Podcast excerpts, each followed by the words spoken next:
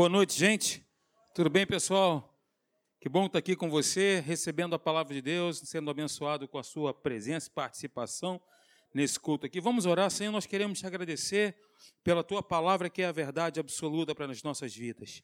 Essa palavra viva que desceu do céu para o nosso alimento espiritual, tem nos edificado a cada dia, tem nos renovado, nos transformado, Senhor, fazendo de nós homens e mulheres segundo o seu coração, moldados pela tua palavra. Muito obrigado, Senhor. Fala conosco essa noite.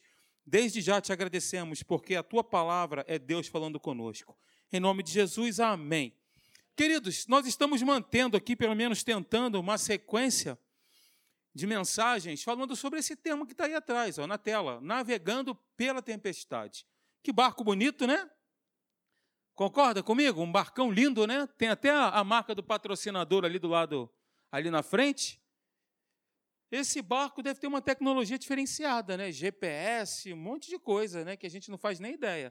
Mas com certeza para encarar aquela tormenta toda ali, ó, ele tem uma tecnologia totalmente diferente. Agora, o barco que estava o apóstolo Paulo, como é que você acha que era? Tá aí, ó. Você acha que tinha GPS?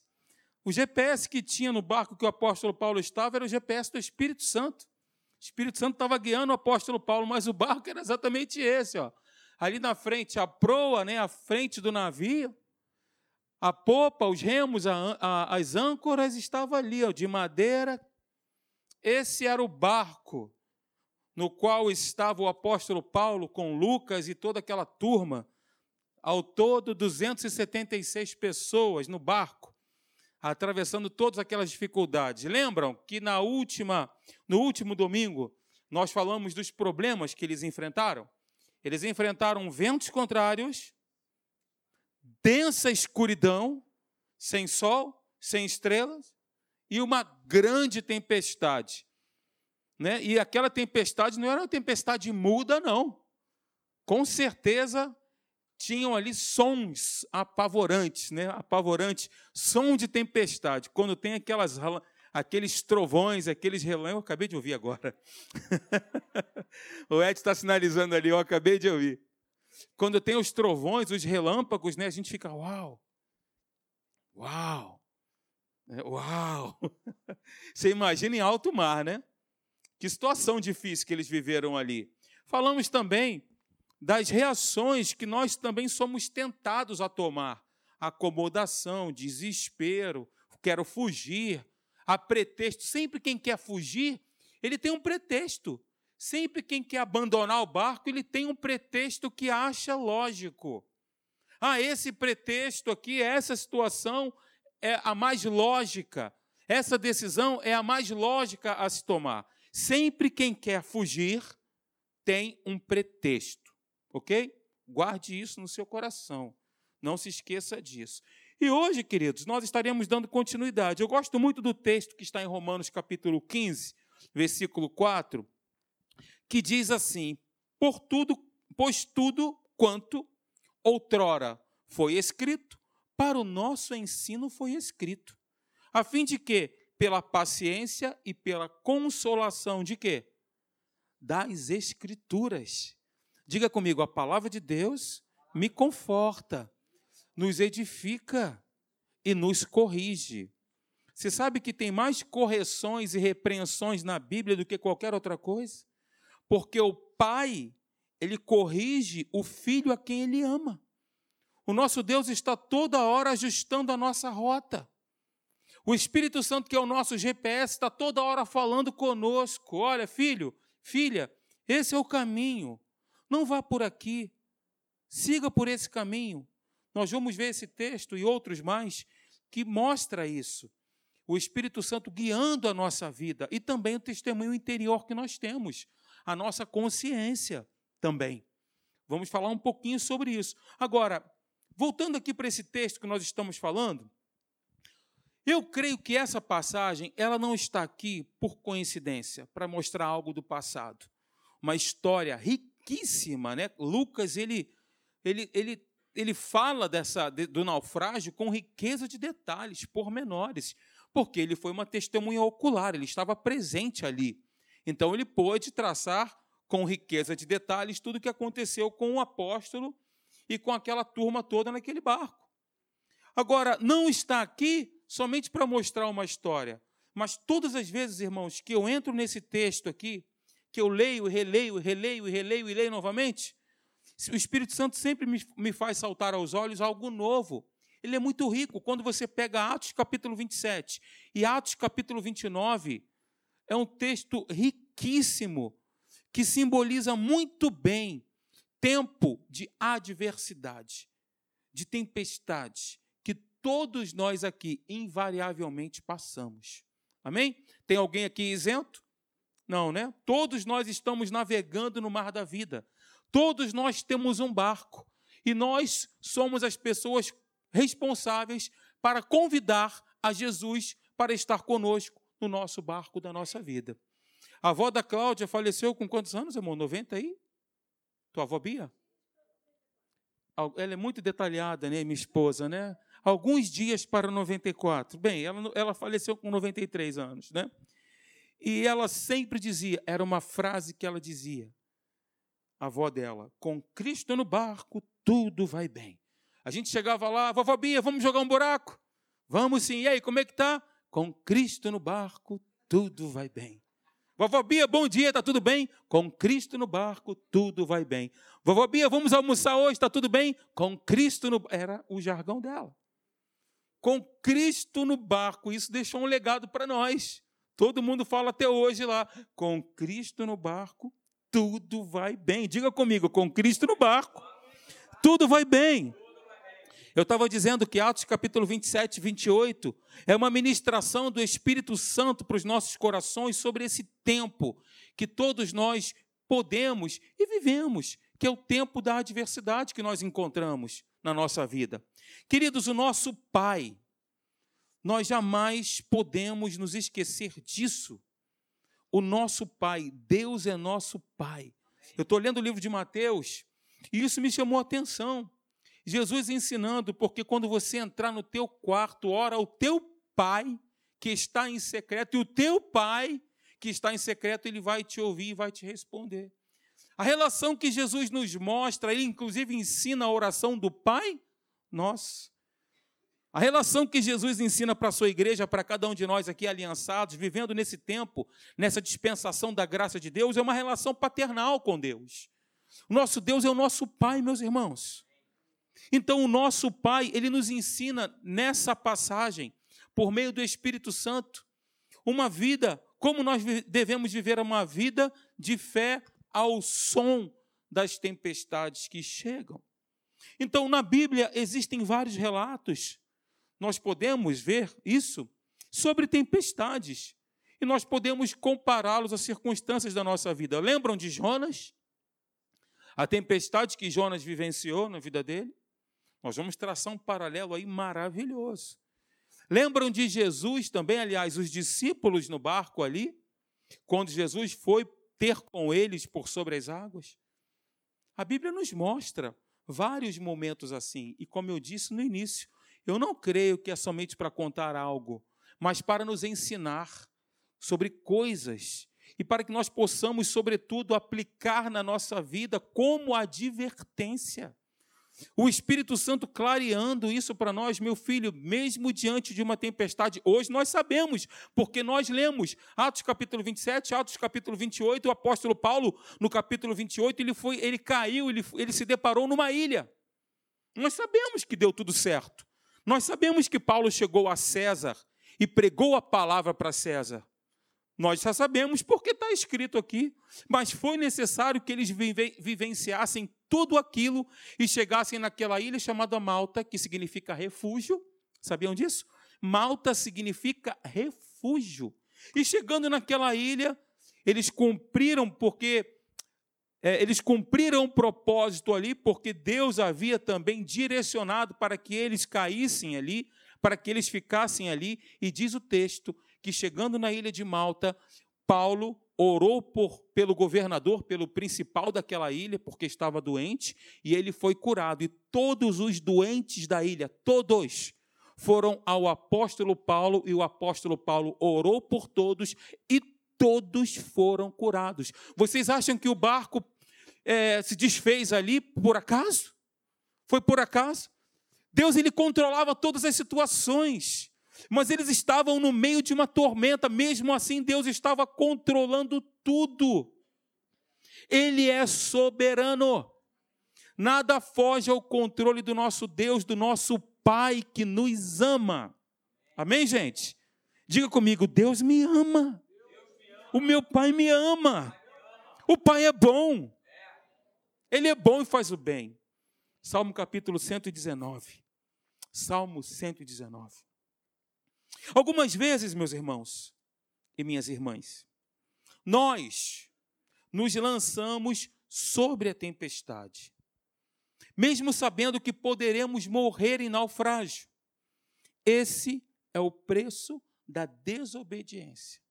Quando nós desobedecemos a Deus e a Sua palavra, nós estamos incorrendo no erro ou correndo o risco de naufragar e morrer por desobedecer a Deus. Outras vezes, nós somos alcançados por tempestades na nossa vida contra a nossa vontade e sem nós termos culpa. Mas uma coisa é certa: o dia mal vem. Ai, não gosto de ouvir isso, não, Alexandre. Ah, é ruim ouvir isso, está na Bíblia. O dia mal chega. E aí? Eu falei de manhã, uma coisa é o que eu estou ouvindo, outra coisa é o que eu faço com o que eu estou ouvindo. São duas coisas completamente diferentes. Ou eu aplico a palavra na minha vida, creio nela de todo o meu coração e a confesso, eu creio com o meu coração e falo com a minha boca e vou ver o resultado disso, ou não. A Bíblia diz que o apóstolo Paulo dizia para eles: olha, não façam isso, é melhor a gente ficar aqui. Mas a Bíblia diz que eles preferiram dar crédito ao piloto e ao dono do navio do que o apóstolo Paulo. E aí partiram, e vocês já conhecem a história pormenorizada que Lucas conta aqui. Queridos, Paulo queria chegar a Roma, porque esta foi vontade de Deus. Ele queria chegar a Roma, mas depois de algumas horas de viagem, percebeu que a melhor opção então seria parar o navio, aguardar o bom tempo. Por quê? Porque os ventos contrários já sopravam sobre a embarcação. São sinais que nós recebemos de Deus. Sabia? O Espírito Santo, meus irmãos, como nós falamos aqui em João capítulo 16, versículo 13, ele nos anunciaria as coisas que estariam para vir na nossa vida. Ele anuncia. Ah, então vou jogar na loteria. Não, não estou falando disso, não. Estou falando de coisas espirituais, de coisas que nós vivemos na nossa vida. Gente, a nossa vida é como uma viagem. E às vezes ela é tempestuosa. Na jornada da vida, nós atravessamos caminhos cheios de espinhos, de espenhadeiros, desertos, como eu já preguei aqui, e mares revoltos. Agora, mesmo quando estamos fazendo a vontade de Deus, mesmo quando estamos fazendo a vontade de Deus, nós encontraremos tempestade pela frente. Eu não gosto de ouvir isso, Alexandre. Pois é. Agora, queridos, você sabia que lá em Atos capítulo 23, versículo 11, Paulo ele foi preso. Atos capítulo 23, versículo 11. Se você quiser manter a sua Bíblia aberta, nós vamos expor aqui alguns textos e é bom que você faça isso. Atos 23, 11. Paulo foi preso em Jerusalém e Deus disse para ele que ele seria, que ele daria testemunho também em Roma. Veja o que, que diz lá, Atos capítulo 23, 11. Paulo, coragem, fica firme, pois do modo por que deste testemunho a meu respeito em Jerusalém, assim importa que também o faças em Roma. Então Paulo já sabia, porque Deus havia falado com ele face a face, queridos. Jesus aparecia para Paulo, como o anjo apareceu para Paulo no navio. Paulo tinha relacionamento com Deus, profundo, íntimo, e Deus falou para ele: coragem. Por quê? Fatalmente aqui ele estava desanimando. Se ele recebeu uma palavra de ânimo, é porque ele estava desanimando. Paulo, tenha coragem. Da mesma forma que você deu testemunho aqui em Jerusalém, eu quero que você vá para Roma e faça a mesma coisa. Só que tem um porém, meus irmãos: Paulo estava preso. O centurião romano, o centurião chamado Júlio, guardava o apóstolo Paulo. Ele estava preso. Ele estava indo para Roma preso. Interessante, né? Essa era a vontade de Deus. Queridos, nem sempre estamos estaremos na contramão da vontade de Deus por enfrentarmos tempestades. Então, quando estivermos passando por tempestade, você pode ter certeza que Deus ele continua nos guiando, nos dirigindo, nos protegendo. Mesmo diante da tempestade, nos guiando, nos dirigindo, nos protegendo, colocando-nos debaixo das suas asas de amor. O Deus de amor continua sendo amoroso e bom, continua nos guardando, porque das, um dos maiores erros nossos é pensar que Deus nos abandonou. Essa é uma estratégia do inferno. Não, Deus não está mais com você. Se você está passando por isso ou vivendo uma situação dessa maneira, tão grave, tão difícil, significa dizer então que Deus não está contigo. Essas são as burrifadas que o inferno sempre lança na nossa mente para tentar colocar dúvidas no nosso coração. Não permita isso, porque a incredulidade, quem tem dúvida, quem é incrédulo, não pode agradar a Deus, porque sem fé, sem crença, é impossível agradá-lo. Jesus, certa ocasião, ele foi para a sua cidade natal. Já falei isso aqui algumas vezes. Só que ele não foi para lá meio que, ah, me deparei aqui em Cafarnaum, em Belém, poxa, caí aqui, não, de paraquedas. Não, não, não, não. Jesus ele foi para sua cidade natal com o objetivo de manifestar a glória e o poder de Deus, porque aonde Jesus chegava, chegava um milagre. Aonde ele chegava, a cura chegava. Aonde ele chegava, os endemoniados eram libertos. Os enfermos eram curados, os coxos andavam, os cegos viam. Os mudos ouviam. Porque era a presença do próprio Deus ali, a palavra encarnada palavra viva. E aí Jesus foi à sua cidade. Só que diz o texto, isso traz para mim, gente, e para você também deve trazer, um certo temor. Porque o incrédulo não é o ímpio. O ímpio já é ímpio. O ímpio não crê. O incrédulo é aquele que ouve e não acredita. Então Jesus foi àquela cidade para pregar as boas novas do reino de Deus. Chegando lá, a Bíblia diz que ele não pôde, ele queria, mas ele não pôde fazer ali muitos milagres por causa da incredulidade deles. E Hebreus diz: cuidado, não haver em vós perverso coração de incredulidade que vos afaste do Deus vivo.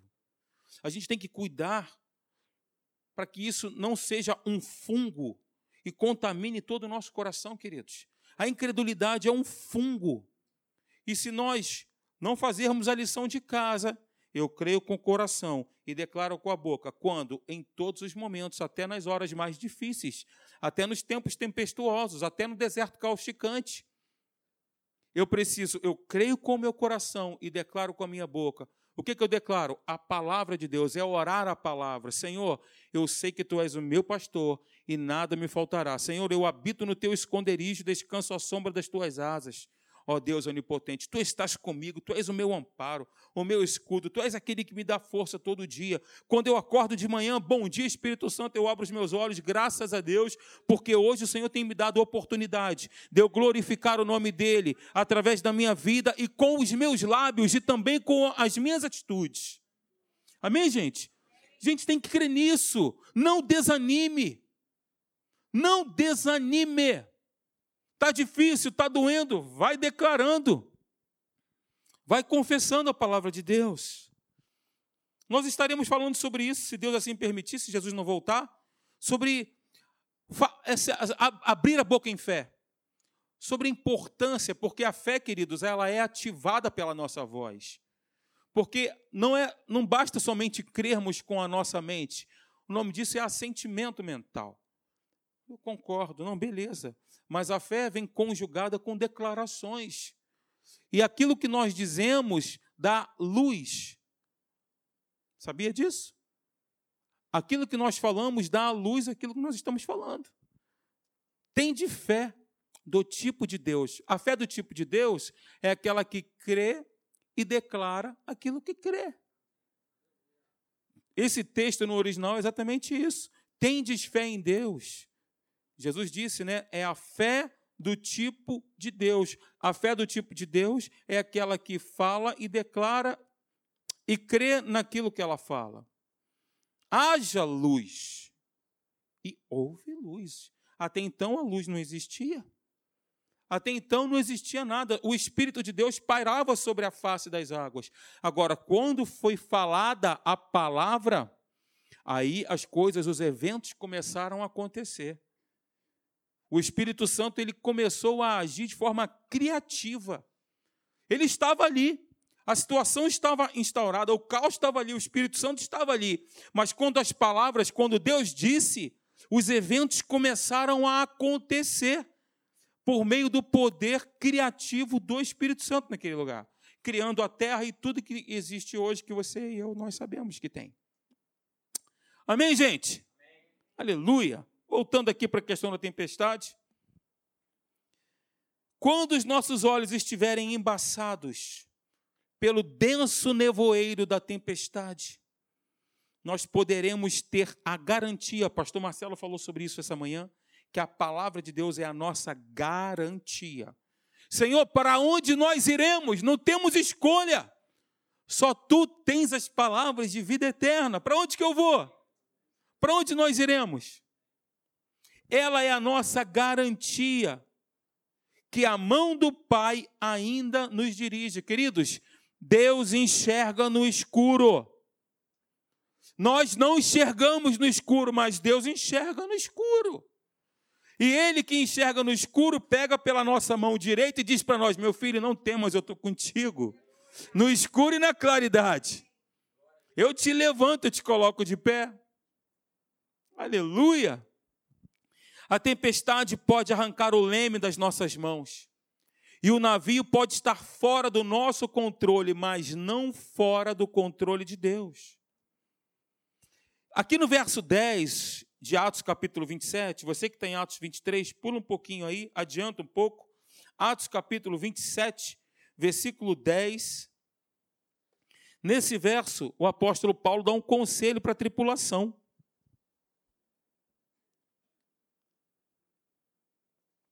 Qual é o conselho? 27, 10. Ele dá um conselho para a tripulação. Senhores, vejo que a viagem vai ser trabalhosa, com dano e muito prejuízo, não só da carga e do navio, mas também da nossa vida. Ele dá um conselho, ele aconselha a tripulação a não continuar a viagem. Só que o centurião, quando você pula aí para o versículo 11, assim como todos os que estavam no navio, não deu crédito a advertência de Paulo. E aí, por orientação do piloto e do mestre do navio, eles prosseguiram e deram viagem. Agora, abro aspas, olhem para mim. Interessante que no versículo 10 o apóstolo Paulo ele tem uma percepção. Só que quando o anjo se revela para o apóstolo Paulo, ele dá uma outra revelação. Ele teve essa percepção no seu coração, dizendo o seguinte: Senhores, vai ser trabalhosa essa viagem vai ter dano e muito prejuízo. E nós vemos né, que eles despejaram no mar toda a carga de trigo que tinha no navio. Tudo que tinha no navio, eles despejaram no mar para que o navio não desse a pique. Eles tentaram de todas as maneiras, através da capacidade humana deles, fazer com que aquele navio continuasse sobre o mar. Só que isso não aconteceu, né? É uma, ah, tá vendo? Já tem outro ensinamento aí. Só que olha só que interessante. Ele diz o seguinte: que além de tudo isso, haveria um dano também, mas também da nossa vida. Ele teve essa percepção. Só que quando o anjo se revela para ele, o anjo diz para ele que nenhuma vida se perderia, somente o navio. E aí o apóstolo Paulo, lá no versículo 34 de Atos capítulo 27, ele dá ânimo, ele injeta ânimo na turma daquela injeção de adrenalina na galera que estava no barco com ele. E aí ele reforça e diz o seguinte: queridos, Nenhum de vós perderá nem mesmo um fio de cabelo. O navio, tudo bem, a carga, tudo bem, mas além das suas vidas, nenhum fio de cabelo se perderá. Queridos, se isso não é cuidado de Deus, eu não sei o que, que é. se isso não é soberania de Deus guardando a vida daqueles homens, eu não sei o que, que é. Que que é isso? Veja que lá, lá atrás ele teve uma percepção. E aqui na frente Deus disse para ele: Não, não, não. A vida de vocês é muito preciosa. Eu tenho um propósito aqui.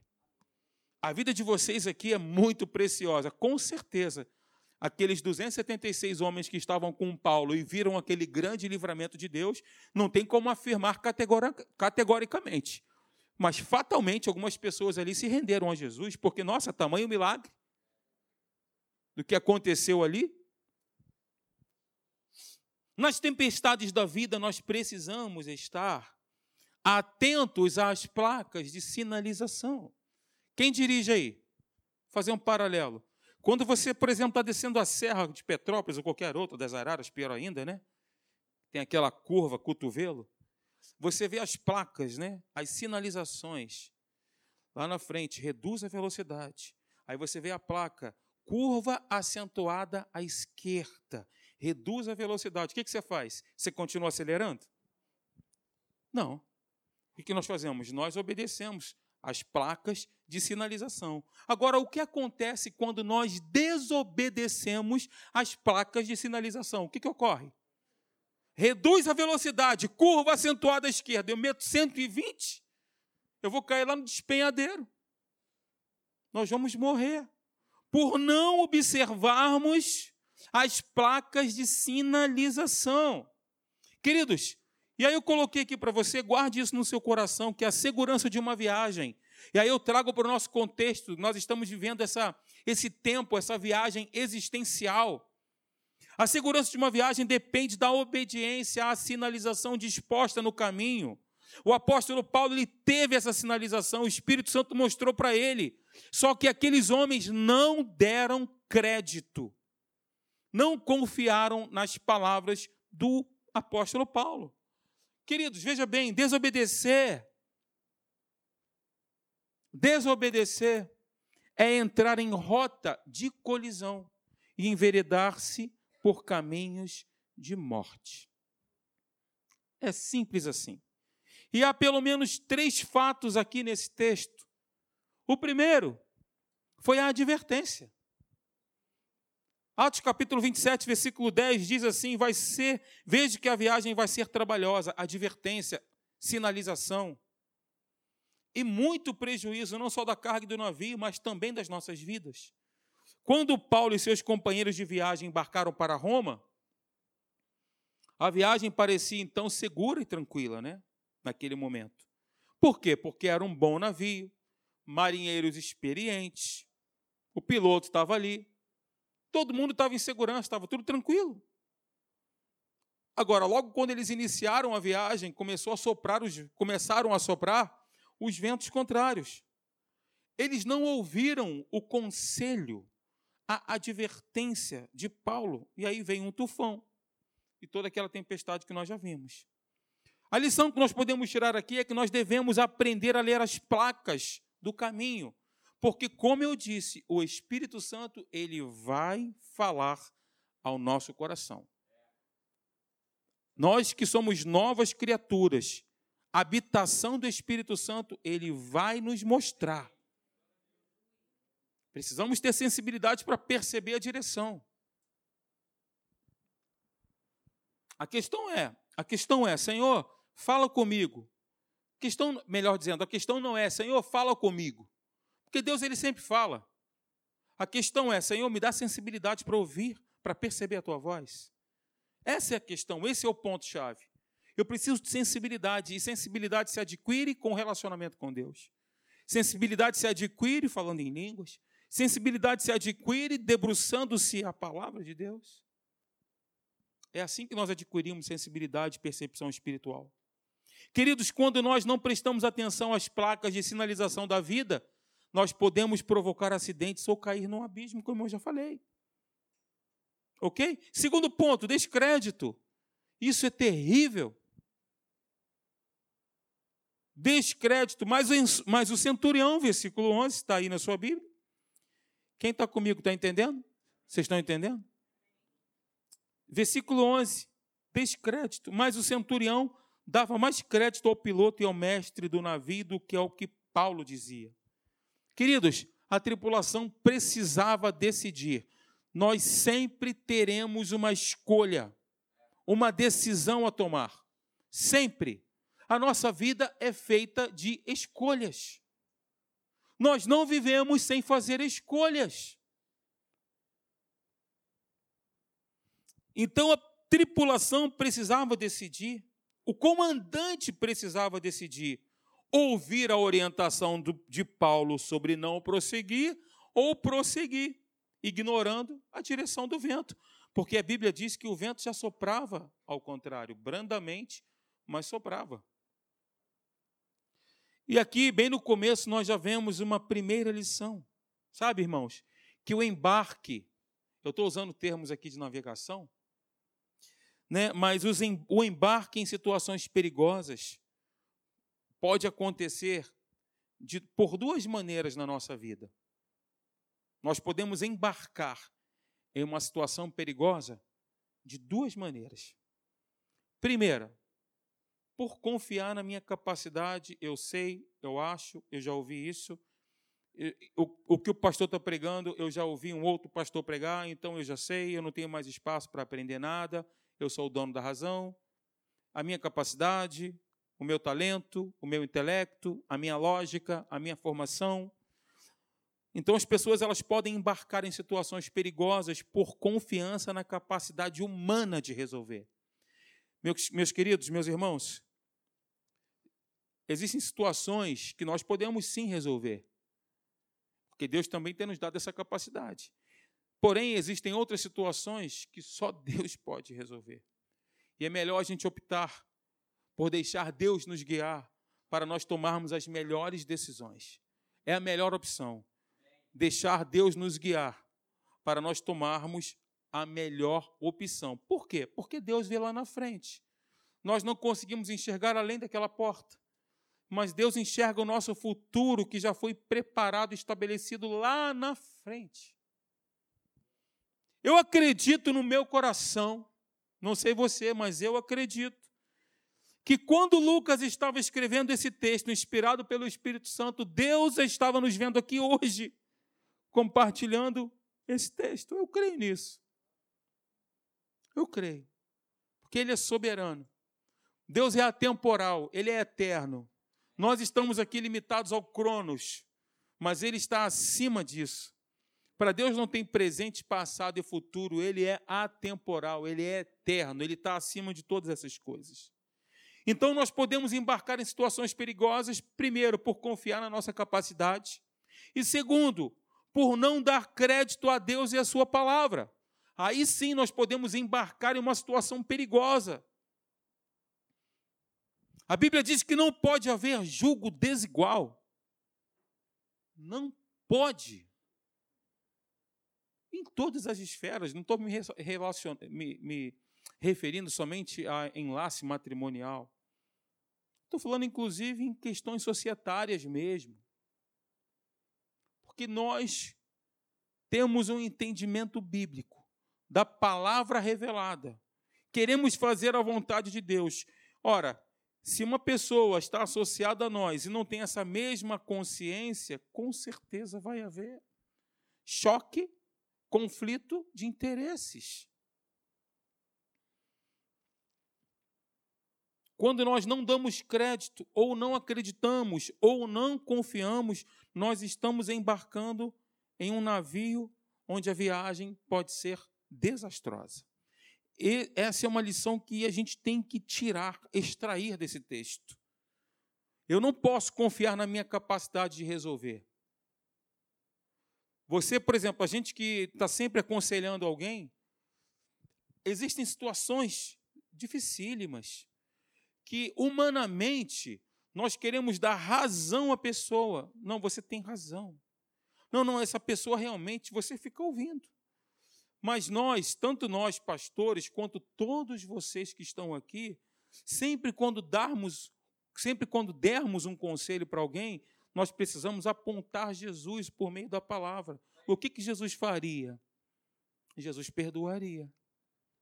Jesus perdoaria. Mas é uma situação dificílima, sim, mas Jesus perdoaria. Ele andaria uma outra milha. Jesus faria isso. Então, conselho, advertência, se não tiver base bíblica, sai fora. De quem quer que seja, do Supremo Apóstolo, vice-deus, quem quer que seja. Se não tiver em linha com as Escrituras, foge, porque é do capeta, é de Satanás. Tá bom, gente? Procure alguém que você confie, eleja um amigo e olha, ah, não, ele é tão meu amigo, tem uma semana que eu conheço. Que que é isso? Provai os espíritos. Está escrito. Amizade se faz ao longo dos anos. É ao longo do tempo. Não é de um dia para o outro, já confio. Ah, ele é tão legal, é tão meu amigo, ele me compreende. Tudo que eu quero ouvir, ele fala. Então não é legal. Se tudo que você quer ouvir, a pessoa está te aconselhando, então, meu Deus do céu. Coloque aqui, ó, no prumo. Lance o prumo. É o equilíbrio o equilíbrio da palavra de Deus. Ela vai nos mostrar qual que é a melhor direção para cada um de nós. Gente, na viagem da vida nós precisamos buscar conselho e orientação aonde? Na viagem da vida, nós precisamos buscar conselho e orientação na palavra. Diga comigo, vale o que está escrito. Jesus falou isso. Está escrito. Se você é filho de Deus, é claro que Jesus sabia que era filho de Deus, ele era o próprio Deus. Mas o inferno, burro, idiota, se és filho de Deus, já que você tentou colocar uma dúvida, se condicional, né? Se és filho de Deus, manda que estas pedras se transformem em pães no momento de maior tormenta de Jesus, porque a Bíblia diz que ele teve fome. Ele estava jejuando 40 dias e 40 noites uma fome, você imagina, como ser humano, como homem, no deserto causticante, e aquela cobra né, que se camufla no deserto. O bichinho do demônio, né, aquela cobra, né? Então, na viagem da vida, nós precisamos buscar conselho e orientação na palavra de Deus. E daqueles que andam com Deus. Nós temos falado aqui às quartas-feiras sobre o fruto do Espírito, a manifestação da natureza de Deus, e estamos falando sobre fruto do Espírito versus obras da carne. O contraste de fruto do Espírito e obras da carne. E o fruto não tem como esconder, e as obras também não. Então, se procurar, se precisar de precisar um conselho de alguém, procure pessoas que produzem o fruto do Espírito Santo. O fruto do Espírito Santo é a personalidade do Espírito Santo. Bondade, paciência, longanimidade, fidelidade, mansidão, amor. Gente, olha o que, diz o texto bíblico. Provérbios 12, 15. O caminho do insensato, aos seus próprios olhos, parece reto.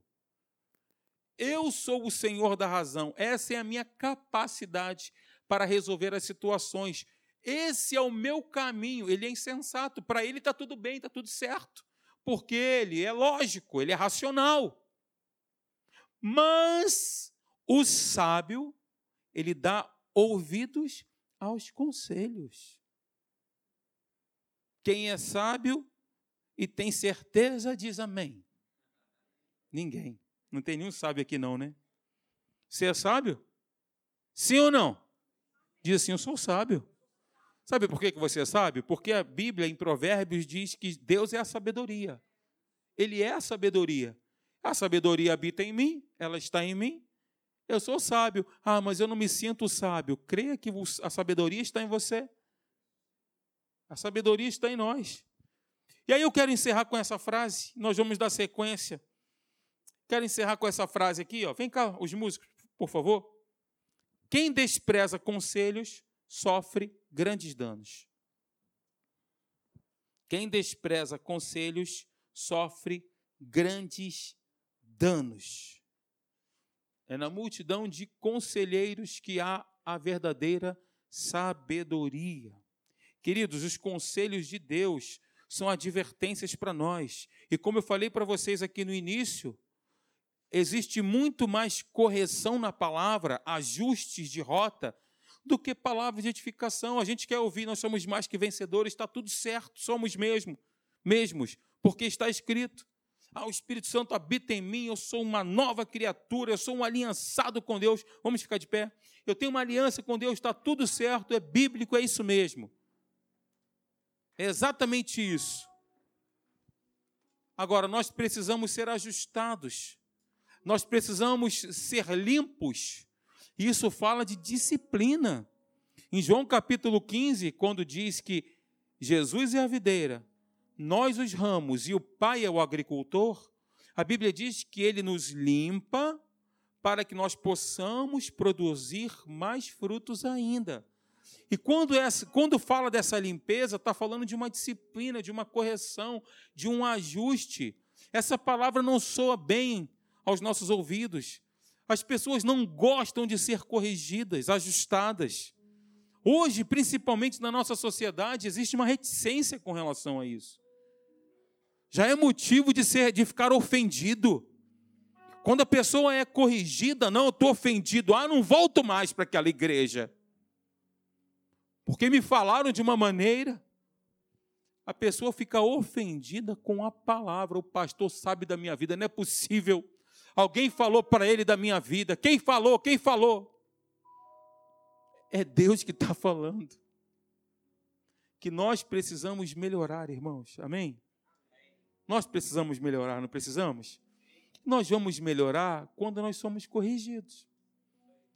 Quando nós somos limpos, quando nós somos aparados. Não é bonito quando você vê aquela planta, né? Eu esqueci o nome, buchicho? É buchicho que tem lá em Petrópolis? Que a gente morou em Petrópolis, eu comprei. Eu era o responsável pelo jardim lá em casa, era eu. Nunca tinha feito isso. Mas foi tão uma terapia para mim, né? Aí eu comprei essa planta bochicho. É buchiche o nome? É. Aquela que é quadradinha? Aí eu, é buchiche, é buchiche sim. Aí eu pegava, ia cortando, ia deixando ela quadradinha, parava, tal, botava do jeito que eu queria. Para ela ficar da forma que eu queria que ela ficasse, eu precisava parar. Eu precisava cortar ela. É exatamente assim que Deus faz com a gente. Para nós ficarmos da forma que Deus quer que nós fiquemos, Ele precisa nos ajustar, nos aparar, meus irmãos. Dói, dói. Dói sim. Com certeza. Mas é sempre para o nosso bem, porque o pai corrige os filhos a quem ele ama. Nós precisamos ter essa consciência, sabe, irmãos? Do amor de Deus. Essa revelação plena do amor de Deus. Estou nele, estou guardado em Deus. Ele me ama. Tem um testemunho da Joyce Myers que ela foi abusada pelo pai dela durante anos. Depois você entra no YouTube, tem lá esse testemunho dela. O próprio pai dela, abusou sexualmente dela durante anos. E aí, eu, ouvindo o testemunho dela, ela contando aquilo, é claro, trazendo, né, ficando triste com as lembranças. Muito embora ela tenha perdoado o pai dela, o pai dela se converteu, enfim, ela dizia o seguinte: Olha, eu dizia todo dia para mim, Deus me ama. Deus me ama, eu sou amada de Deus. Eu sou amada por Deus, Ele me ama, Ele nunca me deixou, Ele nunca me largou. Ele é soberano, a minha vida está debaixo das mãos dEle, Ele me guarda, Ele me conduz, Ele me protege. Deus me ama. Ela dizia isso constantemente. Vamos fazer esse exercício. Acorda de manhã, abre os olhos, bom dia, Espírito Santo. Como é bom saber que tudo coopera para o bem daqueles que te amam. Bom dia, Espírito Santo. Como é bom saber que eu sou amado por ti. Bom dia, Espírito Santo. Como é bom saber que tu estás comigo hoje, estará comigo amanhã e todos os dias da minha vida até eu me encontrar contigo eternamente.